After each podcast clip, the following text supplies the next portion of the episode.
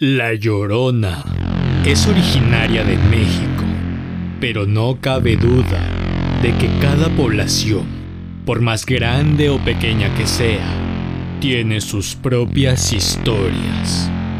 A esta entidad se le describe como una triste alma en pena, aquella que se lamenta por la pérdida de sus hijos, que ella misma asesinó en un río quien viste un vestido largo de color blanco y que muchas veces se le ha encontrado peinándose su extenso cabello negro que cubre su rostro. Este episodio es diferente, ya que no solo se contará una breve historia de la selva, sino que la finalidad es recopilar la mayor cantidad de casos en los que se haya visto a la llorona, ya sea en México, Perú, o en cualquiera de los 34 países donde nos escuchan. En esta oportunidad, contaré acerca de la ocasión en la que se ha visto en el sector de Cococho, ubicado en la ciudad de Moyobamba, en el departamento de San Martín, Perú. La gente de malvivir siempre es juzgada, tarde o temprano, por el karma, la ley o las entidades paranormales que buscan sus sucias almas.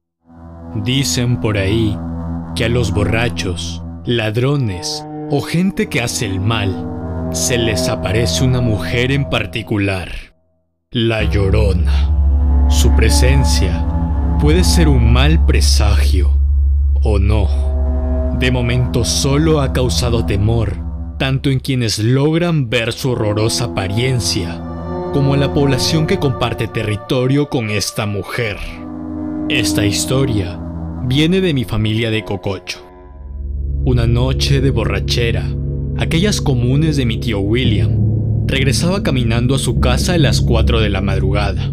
Las luces de los postes de la ciudad ya habían sido apagadas y la luz del amanecer todavía no se asomaba por el horizonte. La calle se veía solitaria, estaba a pocos metros para entrar a la curva del barranco donde se encuentra su casa, justo antes de un pequeño altar a la Virgen, acompañado de una solitaria banca al frente de ella. La neblina adornaba la soledad, pero impedía la visibilidad del entorno.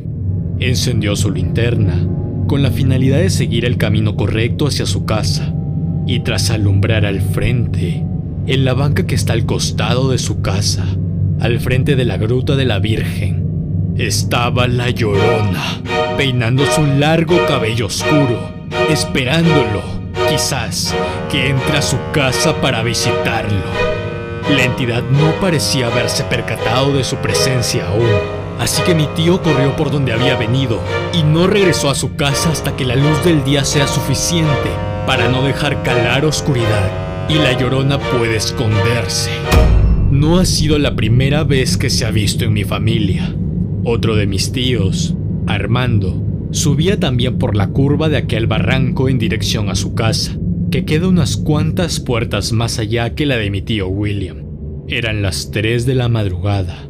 Había pasado ya la casa de su hermano, cuando se empezaron a escuchar unos lamentos que casi llegaban al llanto. Esto llamó su atención en aquella solitaria madrugada. Volteó y se encontró con la misma mujer. Estaba sentada en la misma banca, al frente del altar de la Virgen, peinándose y sin dejar ver su misterioso semblante. Al igual que mi tío William, salió corriendo lo más rápido que pudo. No quería llamar su atención porque no quería entrometerse con aquella entidad demoníaca a pesar de solo verla sentada ahí, sin hacer nada más que peinarse y lamentarse.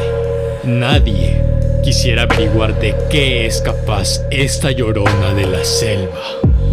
Se dice que se roban niños para ahogarlos en el río, como ofrenda en busca de perdón por asesinar a los suyos.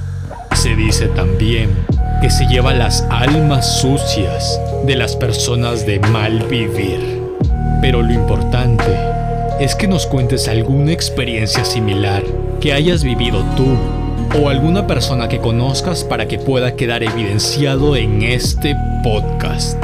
Contáctanos por Instagram como punto muerto.pe Cuéntanos brevemente tus historias y puede que el siguiente caso sea el tuyo.